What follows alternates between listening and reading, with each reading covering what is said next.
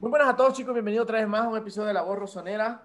Otra vez con Julio y José. Vamos a hablar de lo que ha sucedido en los últimos partidos. Hola Julio y José, ¿cómo están? ¿Cómo está Walter, José? Un gusto nuevamente estar con ustedes y hablar de un episodio que seguro será muy polémico por las cosas que han sucedido en los últimos días. ¿Cómo está todo, Julio? Walter, 22 eh, partidos consecutivos que no, que no perdemos. Eh, Zlatan sigue siendo fundamental. Por ahora es el goleador de la Serie A.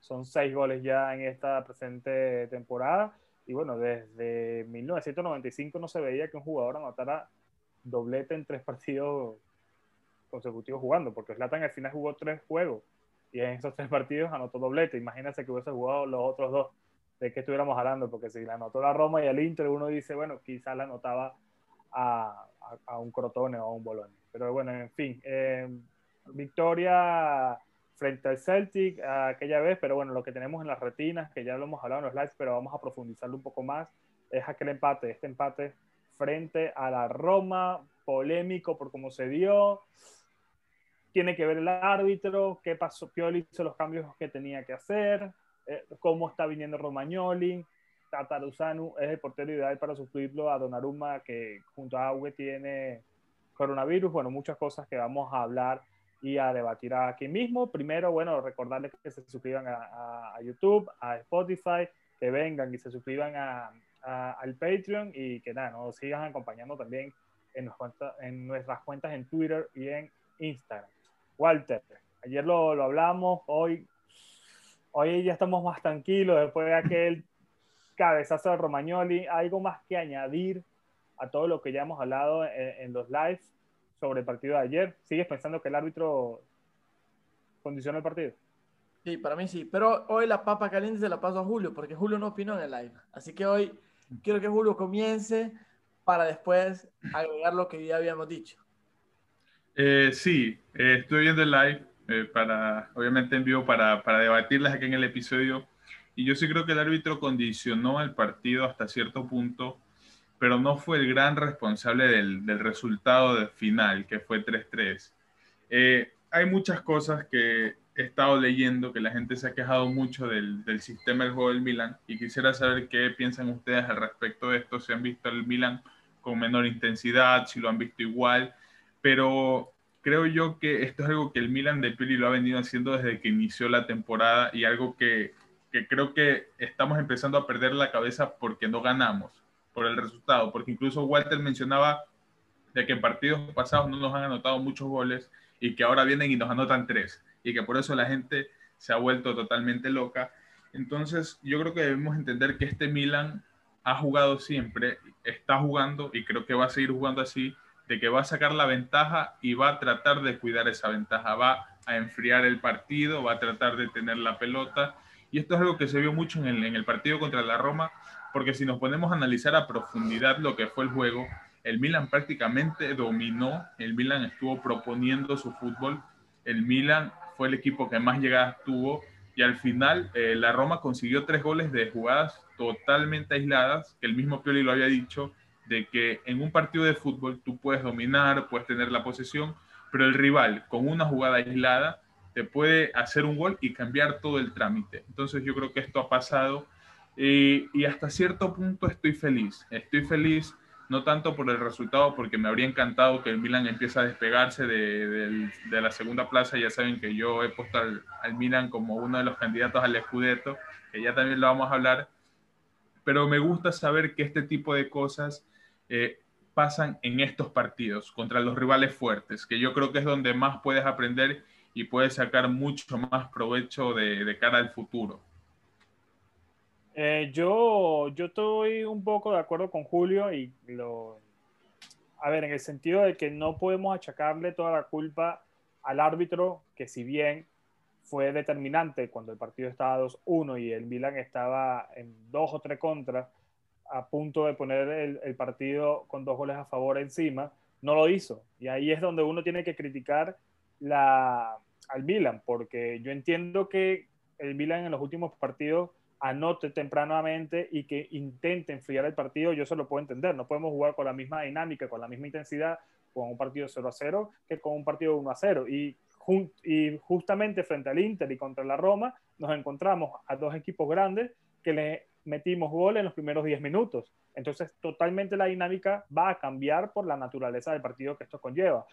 Entonces, viendo esto, yo puedo entender que el Milan juegue a un ritmo más pausado, más tranquilo, pero creo que el Milan en este, en este partido frente a la Roma nunca logró encontrar el ritmo que ellos querían. La Roma siempre jugó el partido eh, de forma muy rápida. Sin embargo, el Milan siempre fue eh, eh, peligroso, pero yo creo que el Milan pudo haber controlado un poco más el partido en el sentido de jugarlo a un ritmo, a un ritmo más pausado en donde no en donde si se hubiese logrado seguramente no hubiésemos sufrido en el plano físico. Hoy por lo menos vimos a Romagnoli otra vez em, sufriendo porque, bueno, se recuperó de una lesión y le ha tocado jugársela contra Lukaku y ahora contra Seco, nada más y nada menos. Entonces, si el partido está muy rápido, hace que también eh, Romagnoli y Kier tengan eh, más trabajo. Canaloglu, por ejemplo, Canaloglu para mí no estaba para los 90 minutos y aportó muy poco en la fase defensiva. Yo puedo entender que sea un jugador que en, el ataque y, organizando un ataque sea fundamental porque es el 10 del equipo. Pero creo que si no está para los 90 minutos físicamente porque no tuvo sino dos entrenamientos solamente, creo que se pudo haber puesto a Brahim al minuto 65, 70, cuando el juego estaba 2 a 1 y, la Roma, que fue en ese momento que se partió, creo que hubiésemos aprovechado la velocidad de, de Brahim para tratar de poner el, el, 3 a 1. Yo entiendo perfectamente que el árbitro se inventó un penal y que además nos dio otro a nosotros que tampoco fue eh, eh, el de Caranoglu, pero creo que más allá de criticar el tema del árbitro, creo que también hay que hablar de fútbol, creo que hay que hablar que, que Tataruzano se equivocó en el primer gol, hay debate sobre si pudo haber hecho más en el segundo gol en aquel rebote, y que en Milan no se puede dejar empatar tres veces un partido. Walter. Ah, yo creo que para iniciar, lo condicionó en qué sentido? Lo condicionó, la cosa que a mí más me molestó, es que si tú tienes en tus manos la elección del VAR, la puedes utilizar, no condicionamos un partido de esta manera para mí el impacto psicológico que puedes causar a un jugador, más allá de todo lo que se vio, es que si tú no usas el VAR, le pitas un penal, le sacas una María Leao, encima el equipo te empata, psicológicamente te vienes abajo, porque yo creo que te encuentras con una barrera en la cual eh, tú no puedes superarla, porque vienes frenado por una cosa mucho más grande que de, tu fuerza de voluntad, que en este caso fue la decisión arbitral. Entonces yo creo que esto causó un bajo moral y un blackout que se vivió por un par de minutos hasta que el Milan se inventó ese penal, el, el Giacomelli se inventó el penal para, para poder parejar lo que había hecho, pero lo que estábamos viviendo veíamos un Milan bien tenso, porque si tú vas a analizar los eventos del partido, ves como a María Cristante, a María que sí, a María Slatan, tú ya a, María, a, Checo nunca le tiraban la María y golpeaba, entonces, metiste un, metiste un eh, calor donde ya estaba, ¿me entiendes? Botó gasolina en un ambiente que ya estaba tenso. Yo creo que eso fue lo que hizo perder al Milan en la, en la ventaja que llevaban el 3 a 2, y que se convirtiera en 3 a 3, porque yo creo que vino a desequilibrar la estabilidad que el Milan trataba de plantear en esos minutos. Hoy, si tú quieres sumar todo lo que sucede, porque yo te digo, y tú vuelves a ver el bar y tú ves en la jugada es Pedro y en bota a Benacer y finge, yo creo que hubiera sido falta y a María Pedro. Esto le daba un ambiente diferente al Milan, porque partías con un amonestado para ellos, con un penal que no fue, le das a entender al rival que no todo va a ser concedido y partías con el 2 a 1. Pero yo, yo te lo puedo entender, Walter. Pero, yo eso te lo puedo entender. Pero yo no puedo creer que el Milan con el 3 a 2 todavía bien que te mató eh, eh, el, parámetro del partido con el tema de la amarilla y todo aquello, pero después ya se puso 3-2. Ya el árbitro compensa, bien o mal, y, y, el, y el, Milan sigue cayendo en el juego rápido de la Roma. Pero ya había, pero ya, ya había botado gasolina. No es de que tú metes el 3 a 2 y, el y, no está tenso. Si tú ves Haz los cambios entonces, Walter, que Pio haga los cambios. El tercer gol. Ves un Milan perdido. Ves un Milan perdido y ves una Roma que todo está. Para mí, fue un momento de desequilibrio para, entrar, para, para los dos equipos, no solo para el Milan, porque ellos también se perdían. ¿eh? Entonces, yo creo que generó esta cosa de, de, de, euforia que se pudo haber evitado. Pero ahora hablamos de lo que dicen de Tataruzano. Yo creo que al final, culpa tienen el primer gol. ¿okay? Deja rebote el segundo gol. Y veamos, no jugaba desde febrero. Una. Dos. Es un arquero que tiene experiencia y le toca jugar, porque lo supo. Durante el día, yo era mediodía aquí en Italia, cuando yo vi la noticia que eh, Donnarumma era positivo al COVID. O sea, a ti te llaman al último minuto y dicen, hoy vas a ser titular contra la Roma. Y no tienes, yo no estoy justificando, solo digo de que has jugado el primer partido y no te lo vas a comer. Lo mismo funciona para Romagnoli. Con el Inter, perfecto, ¿no? Estuvo impecable, paraba a, a, a Lautaro y paraba a Lukaku. Hoy Romagnoli no sirve, no o sea, ¿me entiendes? No, yo creo que hay que, hay que medir las cosas con el mismo metro y hay que ver que son jugadores que les están dando la oportunidad para entrar. Tataruzano, para mí, si Pioli lo ve mejor que Antonio, lo mete. Yo creo que quien lo ve en los entrenamientos es él. Y repito, es fácil hablar de cosas ya pasadas, porque todos somos, somos, somos expertos en criticar lo que ya sucedió, porque ya sé lo que sucedió. Pero yo digo, cuando estás en, ese, en esa situación y en ese momento, ¿qué decisión tomabas? ¿Qué hubieras hecho? Entonces yo digo, hay que ser un poco más objetivos con la crítica que se va al Milan. Ok, que recibimos tres goles. Pero repito, señores, quinto partido de Serie A y recibimos ahorita cuatro goles. Uno con el Inter y tres con la Roma. Yo digo, cuatro, o sea, cuatro, cuatro goles en cinco partidos. En cinco partidos. Y se han ganado los demás con, con la puerta limpia, los primeros tres. Y ha ganado, aunque eh, el, el, contra el Celtic. Yo digo, el Milan no ha perdido. El Milan empató, pero no ha perdido. Y estas cosas yo prefiero que empate que pierda.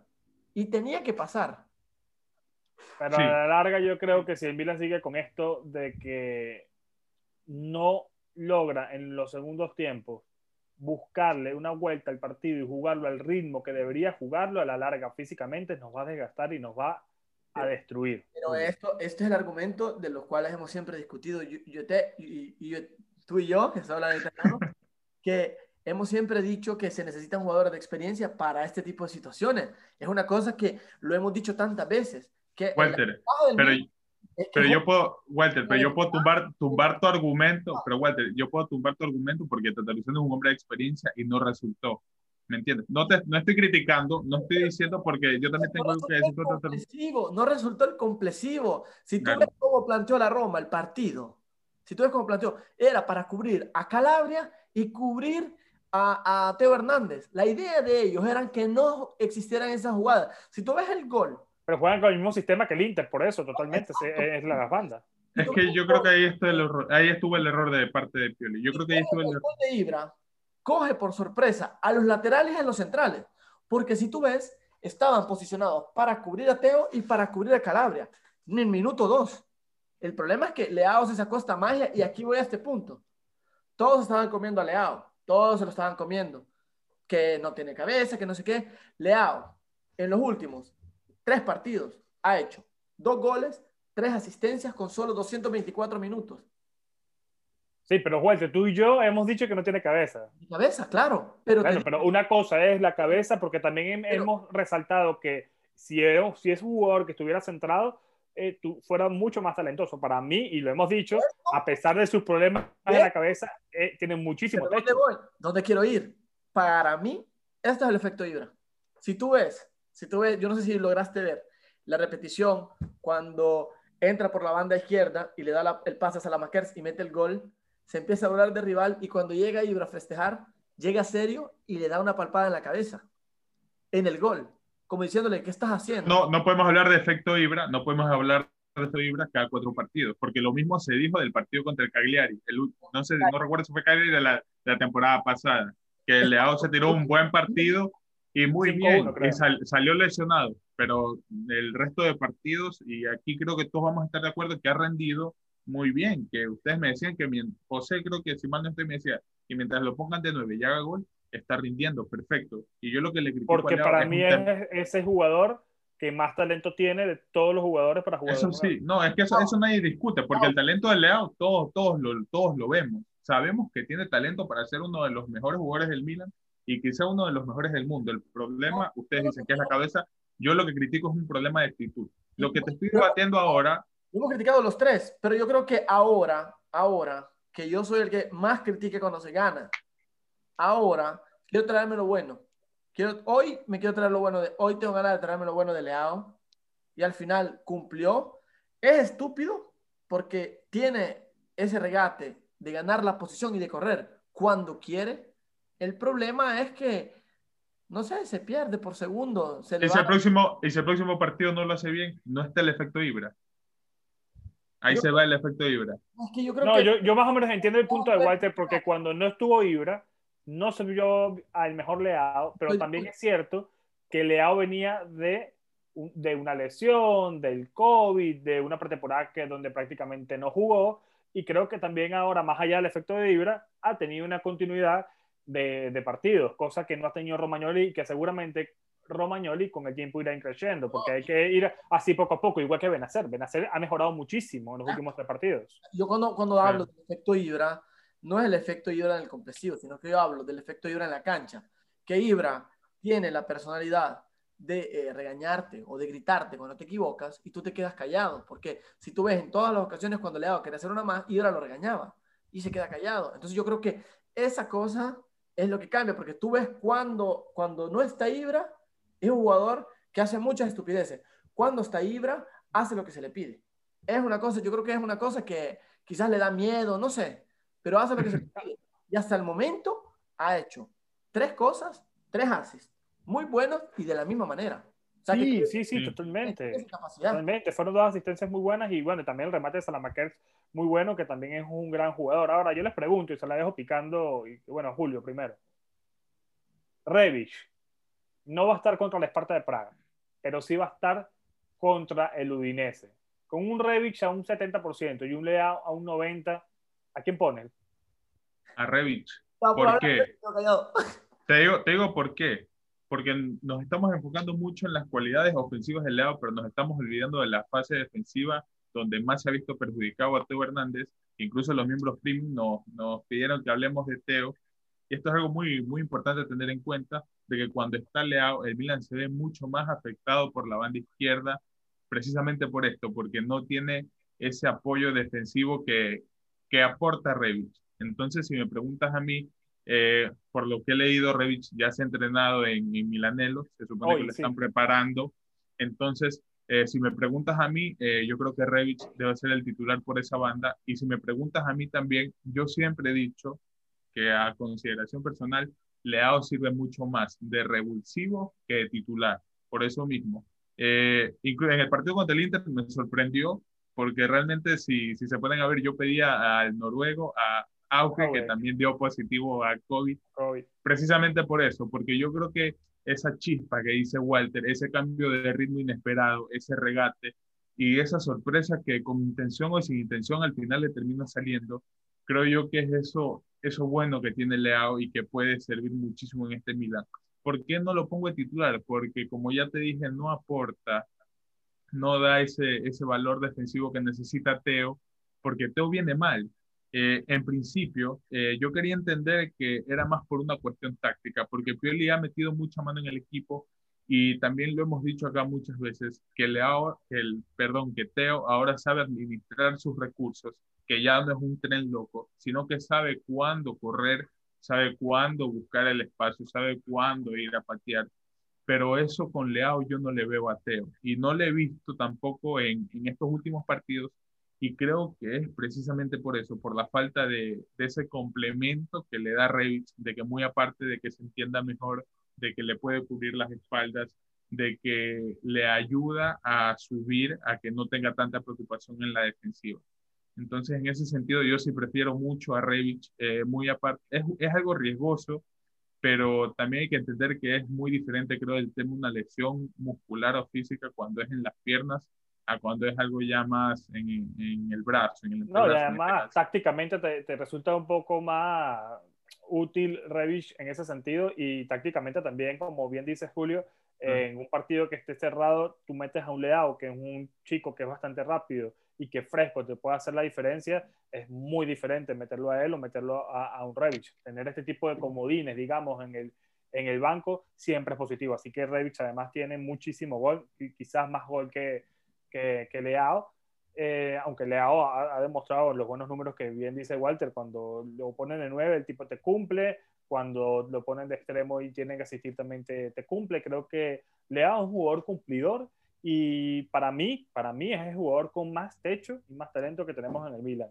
Le falta muchísimo por demostrar y creo que cuando él logre enderezar su cabeza y logre encontrar un espacio en el equipo adecuado para él, seguramente será un jugador fundamental y determinante. Walter. Yo, yo, me quedo, yo me quedo con Revich también. Yo, yo creo que yo jugaría con Revich. Eh, tiene un poco, tiene más experiencia, tiene, tiene más cabeza, tiene más, aunque sí, en ciertas ocasiones es un jugador un poco más anárquico, junto con Ibra. Y estamos acostumbrados a que Leao sea, como decía Julio, que hoy los planetas se alinearon y estamos los tres de acuerdo. Y yo creo que eh, tiene esa capacidad de poder dar un peligro más, porque al final, mira que el Udinese no es un rival fácil. ¿eh? Al Milan no, siempre le ha costado ganar al Udinese. Siempre. Perdimos el primer partido de la temporada pasada allá en Friuli. Entonces, yo te digo, yo creo que en este partido prefiero meter a Revich porque me da eh, esa profundidad o ese entendimiento con Hydra, porque al final yo creo que ya eh, Revich hace parte de ese, digamos, ese 11 que se unió y que resurgió de la ceniza. Y volviendo a eso, la dar, la te quiero dar un, un, un detalle perfecto, que eh, estaba, estaba viendo unos datos y te, te veo la Roma post-COVID y la Roma de hoy, ¿ok? Cuando jugó el Milan con la Roma, que ganamos 2 a 1, eran dos equipos con dificultad. Era una Roma que Fonseca no había hallado una personalidad. Y si tú ves los partidos de la Roma luego del Milan, la Roma ganaba siempre. Siempre ganaba la Roma. Sí, de no hecho, por eso quedan encima de nosotros. Y no le fue mal a la Roma. ¿eh? Y nosotros éramos un equipo mediocre que estaban haciendo. Entonces ellos venían en declive y nosotros veníamos en salida. Hoy fue un equipo para mí de tú a tú. Y no voy a decir con quién comenté, no lo voy a decir porque no lo quiero decir, pero hablé con una persona dentro del Milan y me dijo estas palabras. Se las voy a leer. Yo le dije, buen partido, ¿eh? Y me dijo él, el Milan mere merecía ganar. Estoy traduciendo. Ya sé con quién, ya sé con quién. Había tenido más ocasiones y queda un mal sabor de boca. Pero si debo, eh, debo encontrar la cosa positiva, el Milan ahora es un verdadero equipo. Mete en dificultad cual, cualquier adversario y esto es eh, como eh, el camino justo que hay que seguir. Esto me encantó porque es una persona que sabe fútbol y, y que te diga él que este es como la calle o el percorso, se dice en italiano, ¿no? la trayectoria que tiene que seguir el equipo, es porque ya no solo el Milan o, o, lo que ve el aficionado es sólido, sino que ya al interno del Milan ya se lo creen. Y esto ya es importante, porque ahora vemos un equipo más seguro, que baja más seguro contra cualquier equipo, y esto para mí es fundamental. Ahora yo te, a esto yo te, le voy a concatenar y te voy a hacer dos preguntas. La primera, ¿hay identidad ya en el Milan? Ya el Milan sabe que juega, sabe que jugar cuando va ganando, sabe que jugar cuando va perdiendo, porque evidentemente el Milan no juega siempre todos los partidos al mismo, al mismo ritmo, ni al mismo nivel, ni a la misma forma, porque como dije, la naturaleza de cada partido hace que un equipo cambie. Y para mí que un equipo cambie también es fundamental y demuestra madurez en un equipo. Esa es la primera pregunta que yo les hago el Milan tiene identidad, esa es la primera. Hay, se nota en la mano de Pioli más allá de las virtudes que te aporta un jugador como Slatan, que es fundamental y ya el debate para mí ya, ya está. Slatan es Slatan y es fundamental y se notan los números. Pero Yo te voy a responder. Pioli le ha, dado, le, le ha dado eso, le ha, le ha, dado identidad y si se la dio, Yo, es suficiente. Es suficiente a, para, para, pelear el escudeto, te, como dice Julio, porque para mí yo me doy por servido con el cuarto lugar te voy a responder con una cosa que dijo alguien que sabe mucho de fútbol y te digo que la ventaja del Milan es que es un equipo joven que tiene ganas, que quiere ganar, que eh, no importaba si el rival empataba, el Milan buscaba el resultado. A mí me gustó este, este partido contra la Roma, más allá de todos los errores que se cometieron y de cómo terminó el partido, que el Milan terminó tirando en puerta. Cuando sí, terminó el partido, ganarlo, ganar. el yo, Milan, yo me, ya el yo me daba con el 3 a 3, yo decía, ya basta. El Milan quería así. ganarlo. El Milan quería ganarlo. Sí. Y esto me encantó. Eso yo creo que es el hecho del equipo joven que quiere ganar, que tiene esa sed, esa hambre de ganar. Por otro lado, caemos en la inmadurez de no saber tener el resultado, como en otros partidos, como en el Río Ave, como sucedió en el Inter, que tuvimos tanta suerte defensiva como buen planteamiento, pero yo creo que el Milan en esto es precoz. Tiene la grinta, como se dice en italiano, la fuerza para seguir adelante, para buscar de ganar, pero aún peca de inmaduro para saber controlar el partido al ritmo que quiere el Milan. Poner al rival a que juegue como tú quieras que juegue. Eso es lo que yo más critico. No obstante, tú vaya ganando. Sea, esto es lo que le falta al Milan. Pero hay que dormir el partido, hay que saber, hay que saber dormir el partido. Y yo te voy a decir porque, desde mi punto de vista, yo no soy técnico ni nada de esto, pero bueno, uno ve fútbol y ya les doy la palabra a Julio para que él me diga, porque yo sé que ustedes dos, eh, y bueno, yo también, porque al final yo cuando un jugador lo hace bien, uno lo dice. A mí Calhanoglu me parece que junto a Zlatan es un eje fundamental arriba, pero para mí, yo no quiero matar al turco por un partido malo, que para mí, para, para mí fue malo el partido de ayer, eh, después de Romagnoli y Tataruzano, para mí él es el punto más Para mí, para mí la, la, decisión fue, fue táctica, José, disculpa que te interrumpa.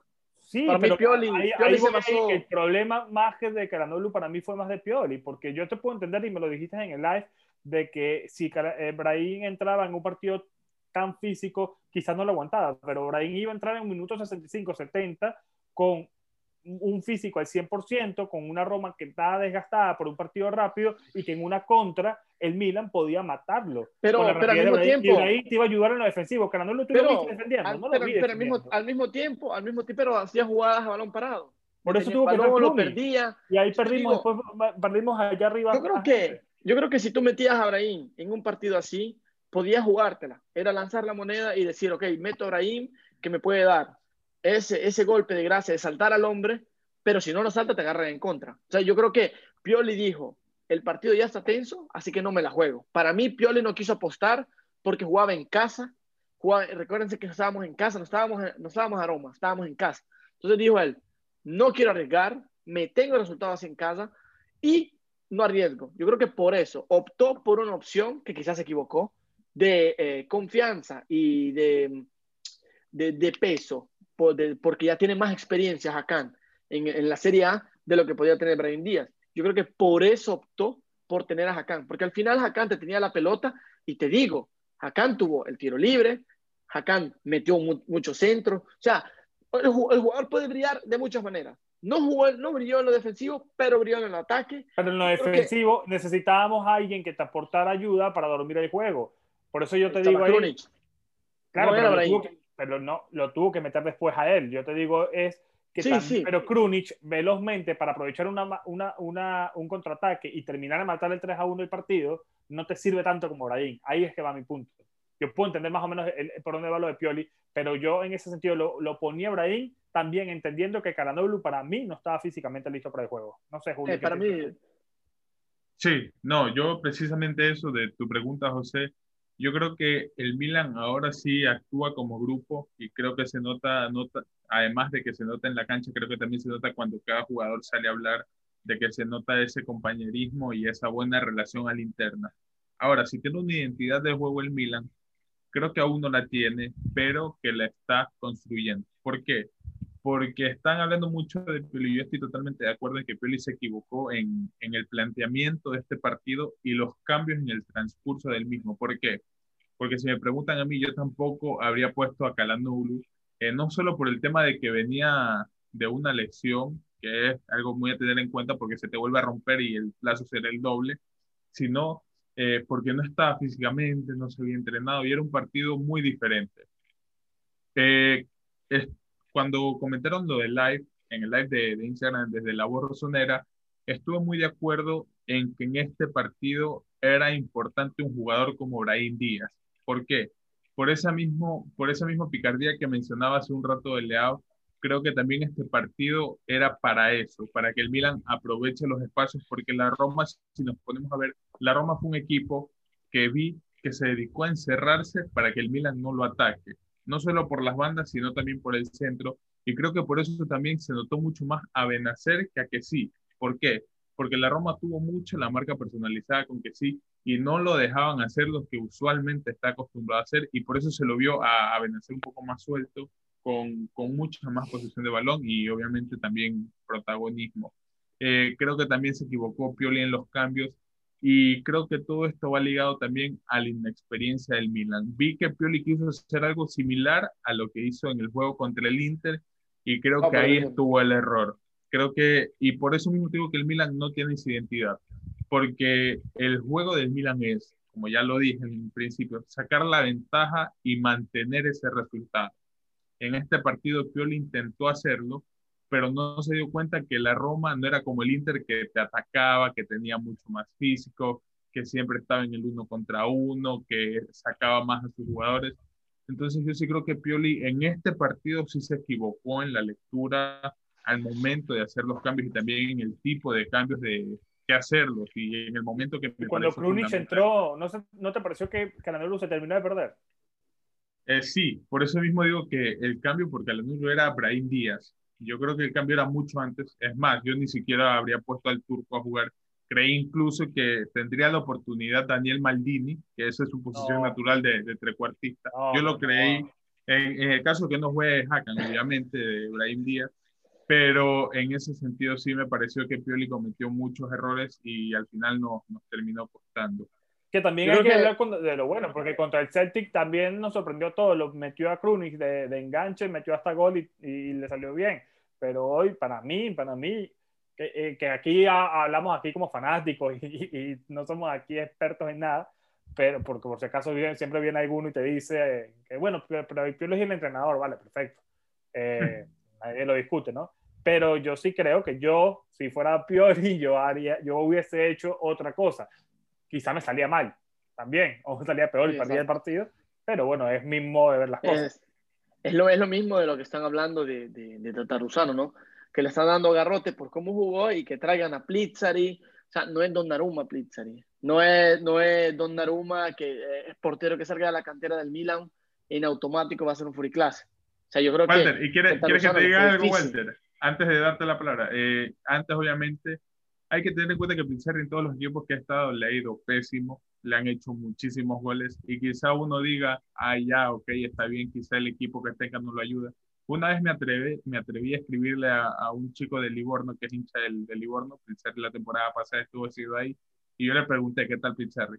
Y me dijo que lo odiaban, que no veían la hora de que se acabe la sesión, porque era un arquero que a pesar de ser joven, de ser de selección, no ha demostrado absolutamente nada y que, se lo, y que en Italia se lo valora, no sé si Walter ha leído al respecto, que en Italia se lo valora por lo que puede ser y por ser del Milan, que por lo que realmente es, que es un portero que comete muchísimos errores, que tiene un mal juego con los pies, y nada, hay que ver y hay que pensar un poquito más en el momento de, de pedir cosas, ¿no? y, Antonio, y que piden Antonio. Antonio, es que también es que y después lo meten a Antonio y Antonio comete el error y te dicen, ¿y por qué no pones a Teteluzano? Porque al final la gente es como bien dice Walter, habla con el periódico el lunes y no habla, el que tiene que tomar la decisión al final es... no, y exacto. Al final es, como la mejor, uno puede estar de acuerdo o no, yo no estoy de acuerdo en lo de Calandolo, pero bueno, se lo respeto a él y al final... Yo, y, yo creo que en este sentido eh, era el que tenía que jugar. Y ojo, para mí sí cometió error en el segundo gol Walter. Que ya lo estamos hablando con, con la mí, privado. Para mí, no al medio sí, pero, pero entonces, entonces, entonces, ¿qué te digo? Eh, eh, Ibra cometió eh, cometió ¿Pero se dice o no se dice? En el tercer, sí, entonces Ibra cometió el error en el tercer gol que corre, toca la pelota con la punta, le llegabas acá en al pecho y no sucedía nada y entra, entra el defensor de la Roma y nos metió gol. Fue un error de Ibra, pero fue un error que quizá la, la enganchó mal. Porque la, intención de él era meter el zapatazo. La idea, exacto, pero es lo que te digo. Son cosas, son cosas que si le salía, éramos todos a lavarlo. Dios Ibra, Dios Ibra. No le salió y todos agua en boca, ¿no? Nadie dice nada, Ibra se equivocó y No, agua en boca, no, Walter, me lo han dicho bastante. No, de hecho, ayer me equivoqué en el live y dije que eh, Tataruzano había agarrado el primero y el tercer gol y quise decir el primero y el segundo. Y después mucha gente comentó, no, el tercer gol se lo come Ibra. No es que la gente no, no, y yo, tú no sabes, aquí yo he leído comentarios, aquí en Italia, comentarios de gente del fútbol que dicen que el tercer gol es culpa del efecto de Tataruzano, de la inseguridad que le planteó el equipo desde el primer gol. ¿Me entiendes? Entonces, Es válido, y- y- es válido igualmente. Pero, pero, pero yo, yo lo veo válido en cierto punto. espérame. Sí, porque Al no final la seguridad en un arquero espérame, es fundamental, espérame. Walter. Y espérate, y está de la otra parte otros que dicen que la culpa en realidad la tiene Romagnoli, porque Romagnoli no garantizó esa seguridad para que Tata Lozano estuviera tranquilo, así que todo el equipo bajó y se equivocó. O sea, al final te digo yo, siempre vamos a buscar un culpable, sea bueno o sea malo. El partido se empató y a nadie le gustó. A mí, en primera, para mí yo le doy tanta responsabilidad al árbitro porque podía usar el VAR y te cambiaba las condiciones. No, lo, del árbitro, lo del árbitro le tengo que decir, este, no sé si lo dije ya, fue suspendido por dos partidos él y el inútil este del VAR. Creo que es una falta de respeto, creo que es una irresponsabilidad muy grande estando en el 2020 y teniendo tres años con el VAR que se cometan este tipo de, de estupideces. A mí cuando estaba viendo el partido en vivo y hablando ya como fanático y con esta apuesta, yo estaba totalmente indi- indignado porque yo no puedo creer que, que cantó. O sea, Benacer estaba totalmente defendiendo su posición del balón cuando Llega antes, fue falta llega antes. No, pero es que, Llega y antes. después tú sabes que me dio más vergüenza, que vaya y nos, cu- nos den otro penal también regalado para compensar lo reivindicarse, que, claro. que ya igualito nos empataron un partido y como bien dice Walter, ya te, te terminó de cambiar eh, el partido por, por completo. Y después, bueno, pasa lo que pasa en este Exacto, tercer pero oye, ya, ya, ya Pero han pasado, ya han No pasado puede ser, ese tipo de cosas donde, no puede donde- ser. No puede ser que no se partidos use el VAR, donde- Walter. No, te- es lo que yo digo, pero ya te digo, matar, meternos contra Taruzano es como en otras ocasiones cuando Donnarumma hace la paperuma, ¿no? Como se dice aquí en Italia. Claro, que hace la estupidez. y- entonces tú dices, tú dices, es un free class y hace, hace estos errores, que se equivocaba con los pies y todo, y tú dices, no, joven, está creciendo. Que Taruzano entró en un partido donde los nervios le ganaron, los nervios le ganaron porque le ganaron los nervios, le han dicho a mediodía, hoy juegas contra la, contra la Roma de titular, porque aquel tiene COVID y no sabemos todo lo que está detrás, o sea, cuando le detectaron COVID a Donnarumma y a Jauke, se hicieron el test todos los jugadores y yo creo que todos estaban, estaban tensos. O sea, hay cosas, chicos, que no sabemos la atención y eso es lo que agradezco yo de haber hecho el video, el episodio con, con Filippo Gali, porque yo creo que nos transmitió esas cosas, ese conocimiento que se tiene solo en el campo, en el vestuario. Ese te- esa tensión que tú te llevas, ese nerviosismo que te caes encima porque vas en un partido así importante. Así que Ustedes, yo que tuvieron la oportunidad de ver el documental que está en Amazon Prime de, del Tottenham. Desde que se fue No. Pochettino y desde que llega Mourinho de la temporada pasada. Se ve todas las intimidades y todas las negociaciones y todo lo que hay en un equipo de fútbol. De verdad, bueno, tanto a ustedes dos como a la gente que nos escucha, se los recomiendo. Está en Amazon Prime, buenísimo el documental. Y se ven este tipo de cosas. Y, y voy a eso, que a veces nosotros hablamos con lo que vemos, pero no hablamos y no estamos metidos desde dentro Yo solo vi- con lo que puede estar pasando. Yo solo vi la, eh, el episodio donde Swan estaba enojado con, con, con Loris y no se hablaba en el vestuario. Y querían está bueno. Walter. Y Julio, está bueno, lo pueden ver. Y ojalá y Milan Gaxidi con sus planes de, de, de marketing en el club se le ocurra hacer algo así porque estaría bastante Zlatan que le da copines a, a Leao para que buenísimo. Sería, te imaginas tener la oportunidad de nosotros ver esa intimidad en un, en, en un vestuario como se vio en ese... Vean el documental Pero- y después lo hablamos. Pero bueno, es, es, es esto, es esto, es esto, y vuelvo, y conseguimos con lo, y seguimos con lo que estamos hablando, es esto lo que nos dijo Filippo Gal, que Mauriño le dijo, ¿quién cree saber de fútbol? Es la persona que menos sabe de fútbol. Y esto casualmente le da más peso a, a la tesis que decía Mauriño. En el vestuario, detrás, no es ver el, no, no- no- es ver el partido, no es ver al hombre a hombre, es ver la tensión que está entre los jugadores, es ver todo lo que sucede. Son humanos, de todo esto. Exacto. exacto. No, y, y- y hay un extracto, hay un extracto de ese documental en donde Mourinho, el 24 de diciembre, este 24 de diciembre pasado, llega al vestuario y les dice a los jugadores, mira, se murió mi perro. Se los digo no porque les interese, se los digo porque estoy destruido y, no, y quiero que ustedes lo sepan para que no, para que no vengan diciendo y que hayan rumores de que yo estoy enojado con, contigo, contigo o con aquel. Simplemente para que lo sepan. Ese tipo de cosas al final uno está viendo el partido y si no lo dice, tú, uno no lo tú, sabe. una, una entrevista que a mí me causó la vida y, y estamos, y luego volvemos al tema, es la entrevista de, de, de, de Scolari, cuando Cristiano Ronaldo se le, se le muere el papá y el partido era fundamental para que Portugal se clasificara a la Europa, a la Copa de Europa. Y le dice Felipe Scolari, le dice a Cristiano Ronaldo, si quieres te vas, hoy murió tu padre. Y Cristiano le dice, no, hoy me quedo y juego por mi papá. Y Portugal pasó por ese partido. Entonces son cosas que suceden adentro que no sabe. Y al final es como una rutina de laboro mía, tuya, de Julio, es la misma. O sea, el ánimo tenso que tú tienes con tus compañeros del trabajo, los tienen ellos en equipo. Gol que te comes, eh, pase que no das, jugada que perdiste la pelota, es lo mismo. Y lo de Teo, que está cansado. Para mí, o sea, digo, perdón, me anticipé. Teo está jugando mal porque para mí está cansado. Y, y no, hay, no tiene cambio. Yo creo que este partido, este partido yo creo que Pioli debería meter a Dalot por ese lado para que Teo de verdad respire y para que también Logro respire. Yo creo que aquí es la oportunidad para que Brahim juegue de titular. Pero es que también es lo que te dice Julio después de que el problema es que Leao quizás defendiendo no te aporte tanto como Revich y que con Revich quizás podemos ver no, yo dije a Leao menos sacrificado. Claro, pero para, que Teo, para, que, para, que Teo, no se vea jugando este, tan cansado y verlo a Dalot, bueno, puede ser. Vamos a ver a ver si lo ponen no, pero al final, por la izquierda. Pero al final, tú piensa los partidos que ha tenido el Milan. Yo creo que, ya que nos concentremos en esta semana y media. Yo, yo, creo que nos concentremos en esta semana, en esta semana y media. ¿eh? Han jugado el Derby, el Celtic y luego la Roma. Y el jueves juega contra el, el, el, el Leipzig, ¿no? Esparta de Praga, perdón, yo me confundo el Udinese y después otra vez Europa League. Entonces yo digo, contra el Lille. Y Teo ha jugado todos estos partidos. Todos estos partidos los ha jugado Teo. Está cansado, es normal que la ande cagando. Sí, yo quiero hacer una, una, pregunta y se lo doy a Julio para ya, ya ir, ir cerrando. Eh, también decir que, que, se, que, se, han dado mucho, se ha hablado mucho del Milan en este momento. Tengo muchas personas que me habían dicho de que si el Milan ganaba la Roma, que definitivamente sí lo veían ya peleando por el Scudetto, como si esto fuera así de simple. ¿eh? Ganaste un partido contra la Roma, no importa que queden 33 fechas, de una ya somos candidatos. Eh, yo creo que hay, los análisis hay que hacerlos con la cabeza fría.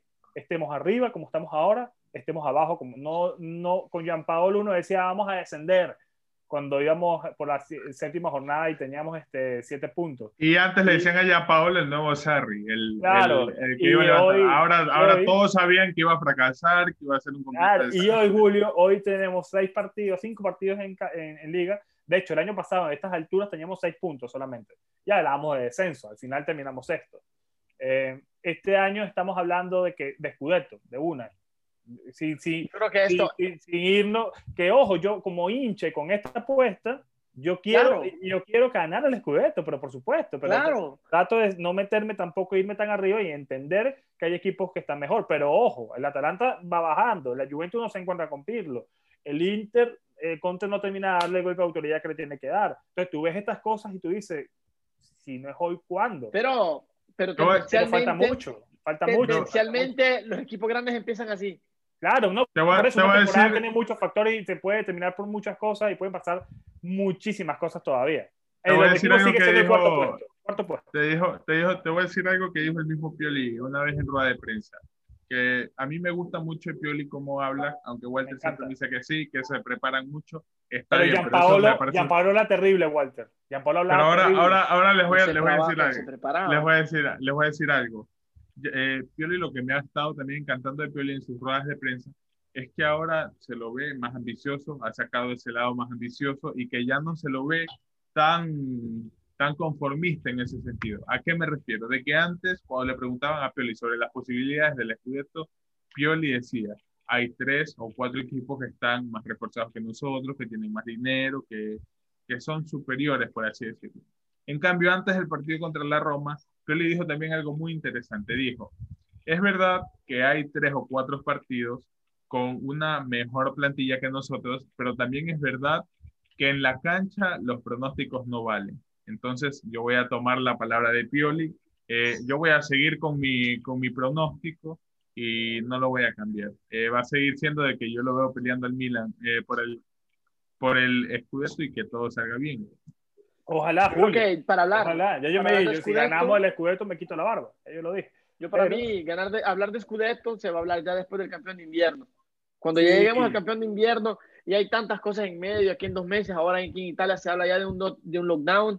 Ayer, mientras yo estaba viendo el partido de la Roma, cerca del centro, estaban destruyendo los medios públicos están destruyendo las vitrinas en, a Torino. Están destruyendo las, las vitrinas de, de, de Gucci. yo digo, hay tantas cosas tensas para todavía para hablar de lo que es el campeonato, de cómo va a ser el campeonato. Así que yo digo que se puede comenzar a pensar cuando se decide el campeón de invierno. Cuando tú decides el campeón de invierno, para mí en enero. ya están más estables. Ya están más estables Ya. y ya sabes más o menos qué juego tienen. No, y allí cambia también el discurso de los clubes. Por lo menos la Lazio no se esperaba el año pasado estar luchando por el Scudetto. Después, en, en marzo, estaba de primero, llega el lockdown y, y un desastre. ¿Me entiendes? Porque hay factores al final que pasan. Y al final, ¿qué pasó a la Lazio cuando se vio, cuando más allá del tema del coronavirus y que ese parón de tres meses quizás los afectó, como a nosotros nos benefició, pero también mentalmente para un jugador que estaba preparado para afrontar una temporada, para agarrar un cuarto puesto y que de repente te encuentras que, hey, si estamos de primero, vamos a tratar de luchar el escudeto, eso mentalmente te añade una presión extra que te puede pasar factura después de tener una temporada y un desgaste durante todos estos meses. Entonces vamos a ir poco a poco, que hay demasiadas cosas de que hablar, vamos a ir partido por partido y luego, y si, si en abril, ni siquiera en enero y febrero, Walter, si en abril estamos ahí en el primer lugar y faltan tres partidos, cuatro partidos, bueno, ya hay que, que- y estamos en la cima, no la podemos perder. Pero sería, sería increíble que ganemos el Scudetto. Y no, y no quiero hablar de, ya, eh, decir esto y ya está, porque, me, porque no quiero eh, ilusionar ni ilusionarme con algo que está totalmente para mí en este momento irreal, más allá que seamos primeros durante ya dos fechas seguidas. Pero imagínense que, que ganemos un Scudetto, sería como en el 99 con Saquerón, y quizás Julio no, no estaba muy chiquilín, no había nacido, no había nacido, creo. Eh, en el 99 fue la primera temporada que yo vi y el Milan ganó esa temporada teniendo equipos como el Parma, la Fiorentina, Juventus, Inter, la Lazio, que eran muy superiores al Milan, y el Milan ganó los últimos 11 partidos de forma consecutiva y ganó una Serie A que no, era favorito. Su intención era quedar de primero. Entonces, cosas así pueden pasar y si Pioli llega a hacer esto con un Slatan que vino de Estados Unidos con 37 años, se había roto unos ligamentos y llega a ser el, el capo cañonero y además de esto, vamos, que es una cosa totalmente fantasiosa. Hace la historia, eh, con 39 años. Con 40 casi, cuando ya ganemos el Scudetto en junio. Entonces, sería Ahora, yo- locura. Yo, quiero, quiero decir algo de que, de que yo dije, recuerdo mucho que yo dije que le ganábamos a la Juventus, le ganamos 4-2. Dije que ganábamos el derby 2-1 con doblete de Zlatan y ganamos el derby con doblete de Zlatan. Ahora, puede ser que, que le atine al pronóstico del, del escudo Ojalá, al Milan, no Julio, sé, ¿no? yo- es que- nadie, nadie se va a poner bravo contigo. Dos a uno. Nadie se va a poner 2 a contigo. 1, 2 a 1, 2 a 1 lo dije yo también, ¿eh? Yo no dije, yo no dije nombres, pero yo dije 2 a 1. No, yo dije Hakan, yo dije Ibra y Hakan. No, Yo yo sigo pensando que Milan, el Milan va a luchar por, por el tercer puesto, y, pero entiendo ahora mismo, porque todo esto va a variar dependiendo de la época en donde estemos. Eh, el Milan ahora mismo, su rival son ellos mismos. Pero es verdad que la Juventus no se está encontrando, pero tampoco está Cristiano. Es verdad que el Inter no se está encontrando, pero tiene el mejor equipo de la Serie A, con permiso de la Juventus. Y es verdad que el Atalanta está pasando ahora por un bache, pero, pero sabemos de- hasta dónde son capaces de llegar. No nos olvidemos del Napoli, que es el que va de segundo. No nos olvidemos de... de- Y, y ha, perdido, ha perdido un partido al Tabolino, ¿eh? Decidido Claro. porque no, no se presentaron. Así que, lo no sé si lo van a apelar al final o, o ya no hay apelación posible para ese juego. Porque además yo tiene un punto que, menos que de no sanción. Porque mucha gente me pregunta, ¿por qué el Napoli tiene 11 y tiene 4 victorias? No, porque además de- de perder ese partido con la Juve 3-0 en los tribunales, además fue sancionado con un punto. Y ojo Ujú. que la Roma también tiene un punto menos por aquel partido con, con el Que Everton. perdieron el Tabolino. Así que, eh, Porque está eh, invicto la Roma. eh, Lo que pasa es que va octavo por sí. ese partido que, que pierde allí y, le, y lo sancionan. Pero va exacto. invicto Así Roma. que es tantos, tantas cosas que hay que tener en consideración que al final la Roma no es que viene jugando mal. Y yo creo que la, la jornada décima es contra, contra el Napoli, ¿eh? La jornada 10 creo que es contra el Napoli. Y viene muchos No equivoco. seguidos. La Europa League este año no es cada dos semanas, tres semanas. Igual que la Champions. Todas las semanas. Fíjate que hoy estamos jugando Champions, la semana que viene está la jornada 3, porque con todo este tema del COVID todo se, se unió y esperemos que, que, bueno, Walter, que no se empeoren las cosas allá en, en Milán y que no se terminen de empeorar las cosas tampoco aquí en Madrid, porque si no se nos complica el tema de- incluso de los trabajos y bueno, necesitamos más de Patreon. Así que vayan también este, a Patreon para que nos sigan ayudando y ¿Alguna otra cosa que añadir del Milan eh, de femenino y del Milan de la cantera, Julio?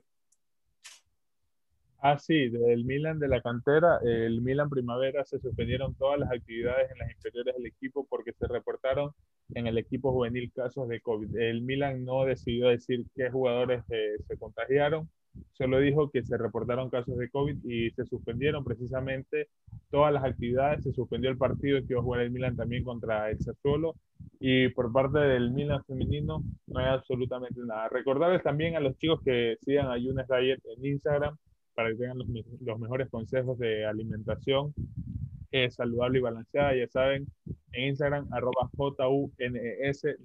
E y chicos, eh, lo último que diré, eh, ya para ir cerrando, es que el Milan gane, empate o pierda, siempre será como equipo. No es que si gana hay, es mano del equipo, pero cuando perdemos no es que vamos a matar a uno, porque aunque no crean, aunque parezca absurdo, este tipo de comentarios en las redes sociales, como ya bien lo decían los José y Walter, son cosas que afectan a los jugadores. A veces nos olvidamos y creemos que porque ganan un sueldo, que porque es su trabajo, deben soportar cualquier tipo de cosas. Y yo recuerdo mucho una situación particular con Nikola Kalinic, un delantero del Milan, que fue muy criticado. Y recuerdo eh, que incluso tenía miedo de mandar a la hija a la escuela porque lo amenazaban que lo iban a matar por su mal momento en el Milan. Entonces creo yo que a veces eh, debemos hacer las cosas eh, pensando no solo en el jugador, sino también en la persona. Como bien lo decía José, a mí nunca se me había ocurrido que durante un partido un jugador pueda ir y,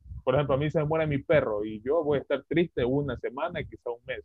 No me quiero imaginar un jugador que se le muere el perro, por ejemplo, y tenga que ir a jugar. O un entrenador, hay muchos factores. No, por, y, eso, y Cala, por eso me bloqueó, por eso me bloqueó. Porque en su momento, cuando era un desastre hace un año, yo en mi cuenta hace vida en castellano, quizás para buscar engagement y todo esto, yo le tiraba algunos posts, tanto a él como a Suso, pero bueno, él me leía, porque si no, no me lee, no me bloquea. Le daba a traducir, qué sé yo, y, y me bloqueó. No, y les quiero decir, les quiero decir una cosa, más que nada, para, para tocar una cosa. Les queremos agradecer por el apoyo que están haciendo con el Patreon. Como dijimos en el directo, eh, su apoyo es para mejorar el canal. Ya tenemos en, en cola los proyectos que vamos a tener gracias a su apoyo. Así que no es de que la voz rosonera va a dejar de hacer contenido como lo estamos haciendo ahora. Les agradecemos a los chicos que nos sostienen de esta manera, pero esto no quita que ustedes con un like, con una suscripción, con un comentario no nos están apoyando. Siempre nos están apoyando. Así que gracias a todos de todo corazón por su ayuda. Y hay que El llegar a que los quiera 5.000 esta, el porque que quiera esta. esa camiseta, señores, no se quiere ir. Si, si ustedes no, no hacen llegar a los 5000, esa camiseta no se regala. Así que 5000 en, en, en Instagram y 5000 en YouTube. No tengo nada más que agregar, agregar, chicos. ¿Ustedes tienen algo más que agregar? Ah, sí, algo de decirles Nada, de que, que- en ESPN eh, nos saludaron eh, Ricardo Ortiz y Andrés Agulla. Algo muy importante, si quieren ver Exacto. el video, pueden ir a, la- a nuestro Instagram, a nuestro, a nuestro Twitter. También recuerden que nos ayudan mucho siguiéndonos, compartiendo el perfil para que más personas se enteren. Nos reconocen como el primer podcast del Milan en español. Por ahí estoy viendo que Vito de Palma también estaba retuiteando a personas que le decían que, que mande un saludo a la voz rosonera. Entonces son No, la maquinaria, la maquinaria premium se metió a mandar mensajes y excelente, de verdad, muchísimas gracias. Pazzesco, También los chicos de pazzesco. Los chicos de Soy Calcio también dijeron que la voz rosonera era un canal del Milan recomendado, entonces eh, los chicos de Soy Calcio son unos grandes hablando de, de la serie en general. Y nada, que, que las personas reconozcan el trabajo y sus mensajes también, sea por Instagram, por Twitter, eh, los comentarios en YouTube, siempre es bueno que nos comenten qué les pareció el video, sus opiniones al respecto, todo ese tipo de cosas. Entonces chicos, eso nos demuestra que estamos haciendo las cosas bien, estamos creciendo gracias a ustedes y creo que de parte de los tres de la voz rosonera agradecemos todo el apoyo, un like, una suscripción, un comentario nos ayuda muchísimo. Exacto. Y nada, esperamos seguir creciendo como comunidad, que es lo más importante, estamos creando algo bueno, algo no tan tóxico. eh, y nada, agradecerles por, por todo ese apoyo incondicional.